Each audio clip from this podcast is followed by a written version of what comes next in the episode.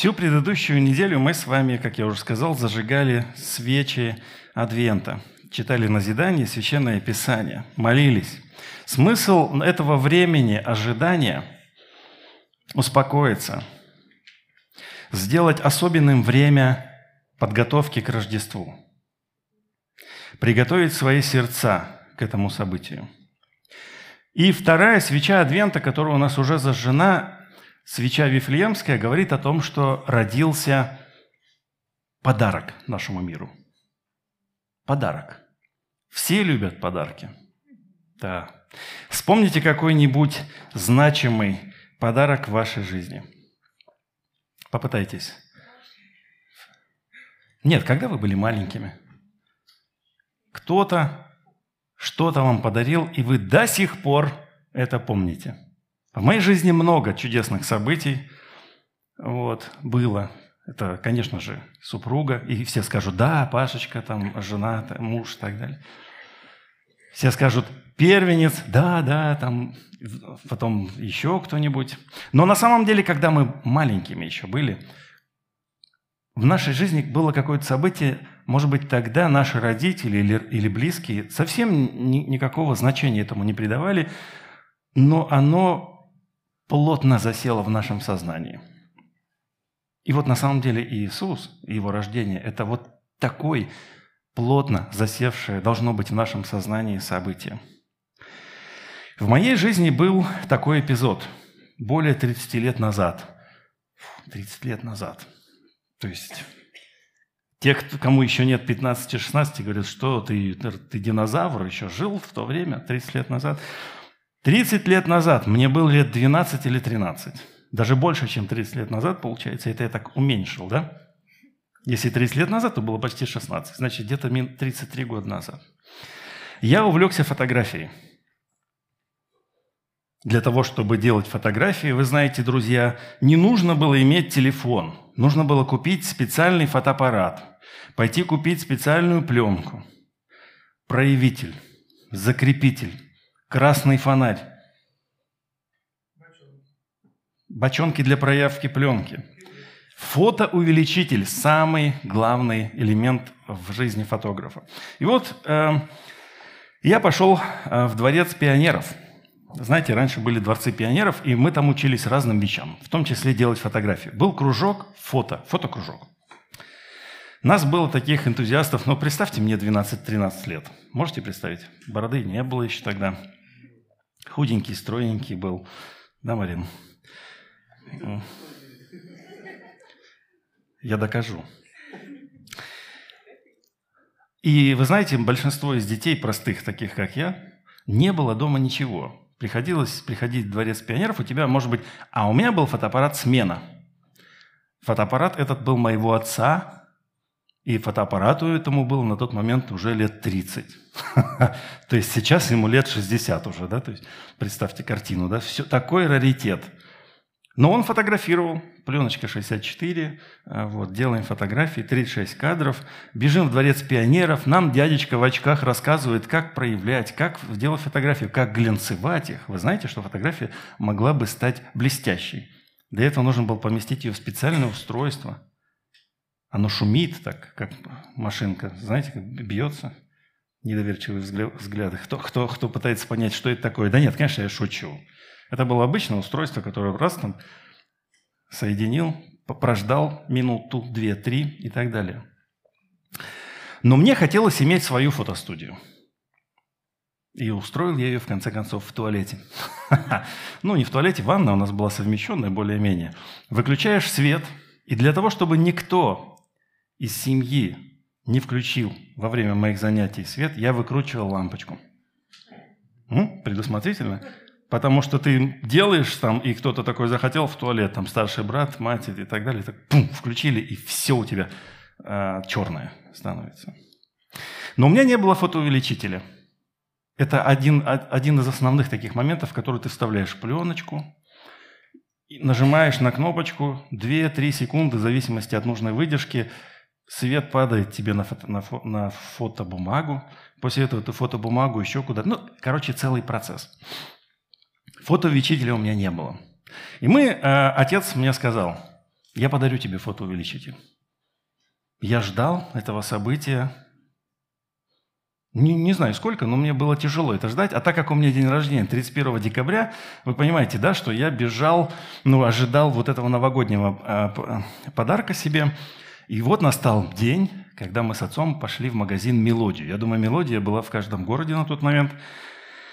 А, большая очередь, огромное количество людей, желающих сделать подарки своим детям, себе.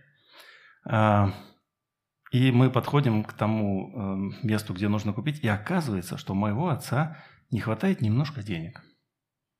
Я такой разочарован, отхожу в сторону. Думаю, вот накрылся мой подарок. Вот. А просто, просто, ну, э, видимо, цена немножко другая была, или я смотрел на Ленинград, а там была Таврия, неважно. В общем-то, денег не хватило. Что сделал мой отец? Он разыскал вот в этой толпе какого-то знакомого себе человека – и занял у него немножко денег, чтобы сделать подарок. Вы знаете, я никогда не забуду этого. Он пошел, нашел, решил, сделал, и я получил таки подарок. И вы знаете, этот подарок, так как сейчас никто уже такой фотографией не занимается, он стоит и хранится, и рука не поднимается его выбросить, я думаю, что я его никогда не выброшу.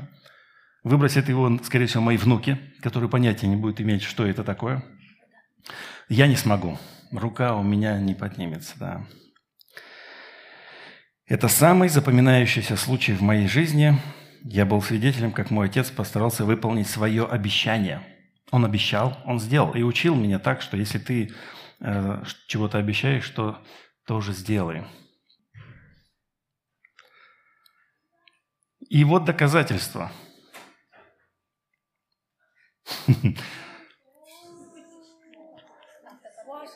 Вы знаете, дети, когда вас еще не было, я уже делал селфи. Вот пример, видите. Да включите, а зачем вы выключаете? Там так... А, не видно, да? Ну, выключите, ладно, хорошо. Я не знаю, сколько мне здесь лет, но это как раз-таки было сделано на фотоаппарате отца. Ну, не 15. Вы слишком... Вы льстите мне. И я предполагаю, что здесь 13-14. Потому что в 15 лет у меня уже была борода. Включите, пожалуйста, свет. Я просто, вы знаете, эта фотография одна из первых, поэтому она так у меня сохранилась, и она для меня важна, и она тоже является тем напоминанием, напоминанием прошлого, того, что сделал для меня Отец, как Он выполнил свое обещание. И мы с вами читаем э, в разрезе ожидания, в разрезе ожидания и проповеди мы с вами читаем три отрывка. И первый отрывок Исаия, 11 глава. «И произойдет отрасль от корня Иисеева, и ветвь произрастет от корня его, и почает на нем Дух Господень, Дух премудрости и разума, Дух совета и крепости, Дух ведения и благочестия. И страхом Господним исполнится и будет судить не по взгляду очей своих и не по слуху ушей своих решать дела. Он будет судить бедных по правде и дела страдальцев земли решать поистине и жезлом уст своих поразит землю, и духом уст своих убьет нечестивого. И будет припоясанием чресл его правда, и припоясанием бедр его истина. Тогда волк будет жить вместе с ягненком, и барс будет лежать вместе с козленком. И теленок, и молодой лев, и вол будут вместе, и малое дитя будет водить их. И корова будет пастись с медведицей, и детеныши их будут лежать вместе, и лев, как вол, будет есть солому, и младенец будет играть над норою аспида, и дитя протянет руку свою на гнездо змеи. Не будут делать зла и вреда на всей святой горе моей, ибо земля будет наполнена ведением Господа, как воды наполняют море. И будет в тот день корню Иисееву, который станет как знамя для народов, обратятся язычники, и покой его будет слава. Кни... Чтение из книги пророка Исаии напоминает нам о пророчестве, об обетовании, об обещании, которое касается отрасли от корня Иисеева, потомка Давида. Он исполнит все мессианские обетования. Однако это пророчество касается и каждого верующего, и нас в том числе. Мы с вами, привитые на корень Давидов, являемся получателями того же самого духа, который почиет на, почиет на отроке. Это дух, который постоянно напоминает нам о том, что мы дети Божьи, о том, что мы спасены. Вместе с Иисусом сегодня мы возносим нашу хвалу Отцу и наше обещание и впредь свидетельствовать в наших повседневных делах благосклонности Отца ко всем Его творениям. В тот час возрадовался Духом Иисус и сказал, «Славлю Тебя, Отче, Господи неба и земли, что Ты утаил, утаил сию от мудрых и разумных и открыл младенцам. Ей, Отче, ибо таково было Твое благоволение». В воле Бога является открыть нам, а мы с вами откликаемся на это дело. То есть каждому человеку через Дух Святой открывается как младенцам весть о спасении. И иногда мы с вами говорим, я постараюсь, и этот человек изменится. Я постараюсь, и этот человек узнает Бога. На самом деле все это не в нашей власти с вами. Во власти человека, которому обращена эта весть, если он откликнется сам. А обетованием на самом деле является здесь именно возможность спасения. Обещание Бог дал, и поэтому мы и празднуем это событие.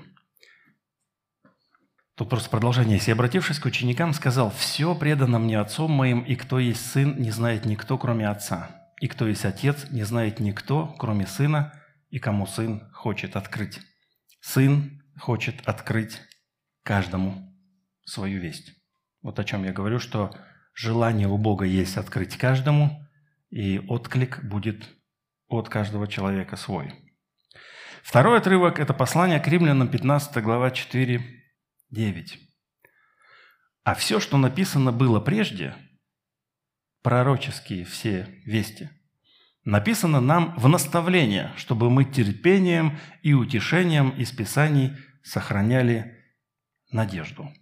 Бог же терпения и утешения додарует вам быть в единомыслии между собой по учению Христа Иисуса, дабы вы единодушно, едиными устами славили Бога и Отца Господа нашего Иисуса Христа.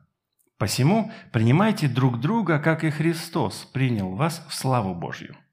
Разумея то, что Иисус Христос сделался служителем для обрезанных ради истины Божьей, чтобы исполнить обещанное Отцам, а для язычников – из милости, чтобы славили Бога, как написано «Зато буду славить Тебя, Господи, между язычниками и буду петь имени Твоему».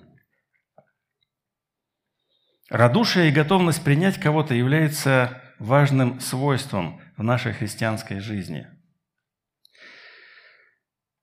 нас окружают люди, отличающиеся внешним видом, интересами, ценностями, мировоззрением, разными подходами к воспитанию детей, к вождению автомобиля, когда мы на дороге находимся. То есть мы соприкасаемся так или иначе с людьми на каждом месте, и способность принимать людей – это способность, которую мы можем получить именно только от Бога. Мы очень легко видим недостатки друг в друге и способны, видя эти недостатки, рушить. Семьи рушатся именно по этой причине, когда муж и жена несовершенные, вдруг обращают друг на друга внимание и видят, что да, ты, оказывается, не такой ты хороший, как казался, когда мы встречались.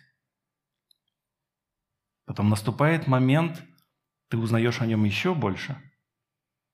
И вот ты прожил уже 27 лет. И вообще терпеть не можешь какие-то особенности в твоем супруге. К примеру, то, что он жрет. Это про меня. Считает, что я много ем. Согласен. Мы с Игорем кушаем совсем немножко. Да? Так что, женщины, смиритесь уже в конце концов. А вот Бог также видит каждого из нас искаженным, потому что ни, один из нас не является тем, кто совершенен и красавчик такой. То есть каждый из нас внутри. Мы, может быть, и внешне выглядим очень неплохо, но сущность наша так, так или иначе, но выдает какие-то кренделя, даже если мы с Господом. Так или иначе, что тогда происходит? Не говоря уже о том моменте, когда мы вообще Бога не знали. Наша жизнь была вообще в темноте, во грехе. И вот в этот момент только лишь мы обратились к Нему и сказали «Прости». Он принял нас. А самое интересное – это то, что Он принял нас еще до того, как мы это сказали и сделали. В том смысле Он принял, Он сделал события в, нашей, э, в своей жизни, то есть Он пошел на крест, умер для того, чтобы мы жили. И терпит Он нас. Уже когда долгие годы ты уже живешь со Христом и думаешь, как ты терпишь меня, Господи? Когда ты осознаешь свое несовершенство, как ты терпишь меня? Ну, собственно говоря, это когда долго с человеком, с каким-то живешь, ты понимаешь, как ты терпишь меня? Как ты терпишь меня? Да? Как ты можешь принимать меня? Так вот, Бог принимает нас и говорит, смотрите, как я принимаю, так и вы принимаете. Это становится возможным только когда ты получаешь благодать от Бога. Как в той притче, помните, когда простили долги одному из работников, господин простил долги, а тот побежал и стал требовать у другого «отдай мне мой долг». Ему простили много, а он побежал, стал вытребовать у своего должника какую-то мелочь. И тогда господин огорчился. Это иллюстрация того, как огорчается Бог, когда Он нам прощает, а мы не прощаем. Мы тащим за собой этот груз, и в этот момент как раз-таки мы должны осознать, что как Бог меня принял, Таким же образом я должен принимать и остальных. И третий отрывок из Евангелия от Матфея. В те дни приходит Иоанн Креститель и проповедует в пустыне Иудейской и говорит, «Покайтесь, ибо приблизилось Царство Небесное. Ибо Он тот, о котором сказал пророк Исаия, глаз вопиющего в пустыне, приготовьте путь Господу». Помните, мы пели первый куплет – Адвент приходит с вестью к нам. Вот первая свеча. Путь приготовьте Господу, пророк нам возвещал. Вот это об этом событии. Глаз вопиющего в пустыне. Приготовьте путь Господу, прямыми сделайте стези ему. Сам же Иоанн имел одежду из верблюжьего волоса и пояс кожаный на чреслах своих, а пищей его были акриды и дикий мед – Тогда Иерусалим и вся Иудея, и вся окрестность Иорданская выходили к нему и крестились от него в Иордане, исповедуя грехи свои. Увидев же Иоанн многих фарисеев и саддукеев, идущих к нему креститься, сказал им, «Порождение Ехиднины, кто внушил вам бежать от будущего гнева? Сотворите же достойный плоть, плод покаяния и не думайте говорить в себе, «Отец у нас Авраам», Ибо говорю вам, что Бог может из камней сих воздвигнуть детей Аврааму. Уже и секира при корне дерев лежит. Всякое дерево, не приносящее доброго плода, срубают и бросают в огонь. Здесь я немножко остановлюсь. Здесь та же самая идея, что обетование было народу израильскому. И как раз таки здесь э, Иоанна говорит, не думайте, что вы особенные – Потому что Бог детей себе сделает из камня, если ему понадобится. Сотворите достойный плод покаяния. Потому что, видите, уже и секира при корне дерев лежит. Если что, снесут и привьют другую лозу, другую веточку. И мы с вами, те, кто не евреи, являемся той лозой, которая отдельно привитая, дикая. И мы стали участниками этого обетования, спасения. Пришел Господь и спас нас – «Я крещу вас в воде в покаяние, но идущий за мною сильнее меня. Я недостоин понести обувь его, он будет крестить, крестить вас Духом Святым и огнем, лопата его в руке его, он очистит гумно свое и соберет пшеницу свою в житницу, а солому сожжет огнем неугасимым». Слова крестителя очень суровые, особенно по отношению к фарисеям – Почему фарисеям было тяжело сотворить достойный плод покаяния? Потому что они думали, что они уже совершенны. И когда ты живешь долгие годы жизнью в церкви, ты начинаешь немножечко охладевать и забывать истинные и точные близкие отношения с Богом. Тогда и наступает этот момент еще элемента и гордости. Я, кстати, помню, один раз мы приехали в какую-то церковь, эм, и в общении, я был молодой, с момента моего покаяния или крещения было там лет 10, наверное, а женщина одна спросила у брата, с которым я туда приехал, и оказалось, что он там верующий уже там что-то 40 лет он назвал. И тогда было такое отношение, знаешь, а ко мне, ну, как бы, что там, 10 лет, что это вообще такое? А 40 лет это 40 лет, понимаете? Но здесь очень справедливо а, бывает так, да, что седина и мудрость приходит с возрастом. Так говорят, да? Но иногда возраст приходит один – и получить сединой, да? Ну, не обязательно. И вот получается картина какая, что если мы с вами, живя со Христом, читая Священное Писание, перестаем видеть ту суть, которая обращена к нашему сердцу, это ежедневное обновление и преображение духом ума нашего. Об этом будем говорить в начале января. Это будем отдельно долго прям говорить об этом, об этом преображении, потому что будет Новый год, и в первую же проповедь, нов, э, первое воскресенье Нового года мы будем говорить о новом, о Новом годе, об обновлении. Особое внимание уделим этому. Но сегодня, сегодня, когда мы с вами начинаем отрезок, третий отрезок в ожидании Рождества, очень важно просто акцентировать внимание на том, что у нас есть риск – оказаться как эти фарисеи. Как будто бы мы что-то знаем, но на самом деле нам нужно покаяние. Покаяние настоящее начинается изнутри и влечет за собой изменение поведения с учетом Божьей справедливости.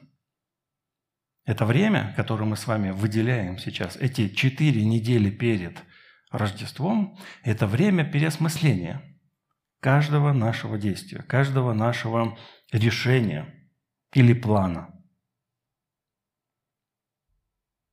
Поэтому я предлагаю вам несколько элементов в помощь. С одной стороны, нам нужно осознать себя приемышами.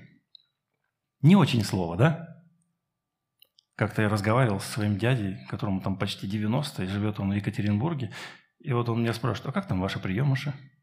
И я такой, да сыновья они мне вроде как, ну, в смысле, сын и дочь, а приемыши что-то не очень.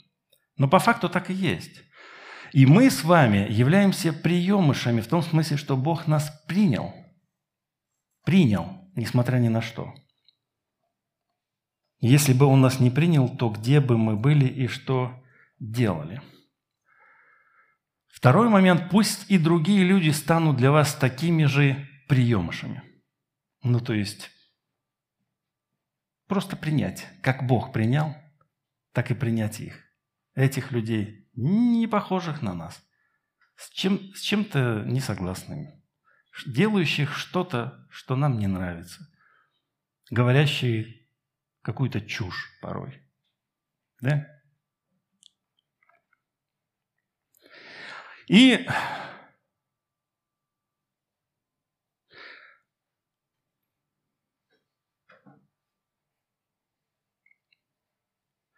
осмыслите свои последние дни, ну, дни предстоящие этому, да, то есть неделю, две, месяц.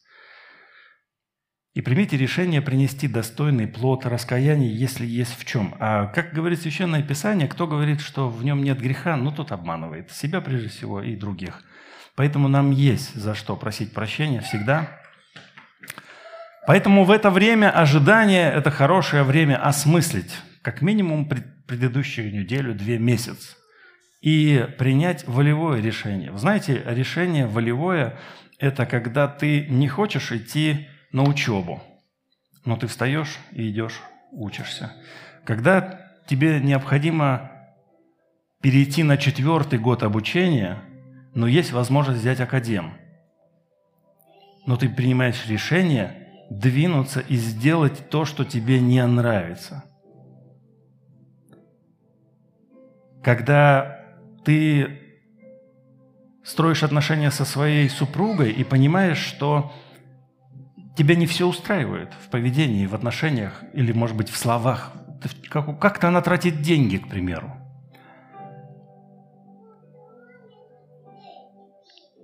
И тут я аж забыл про все, что хотел сказать.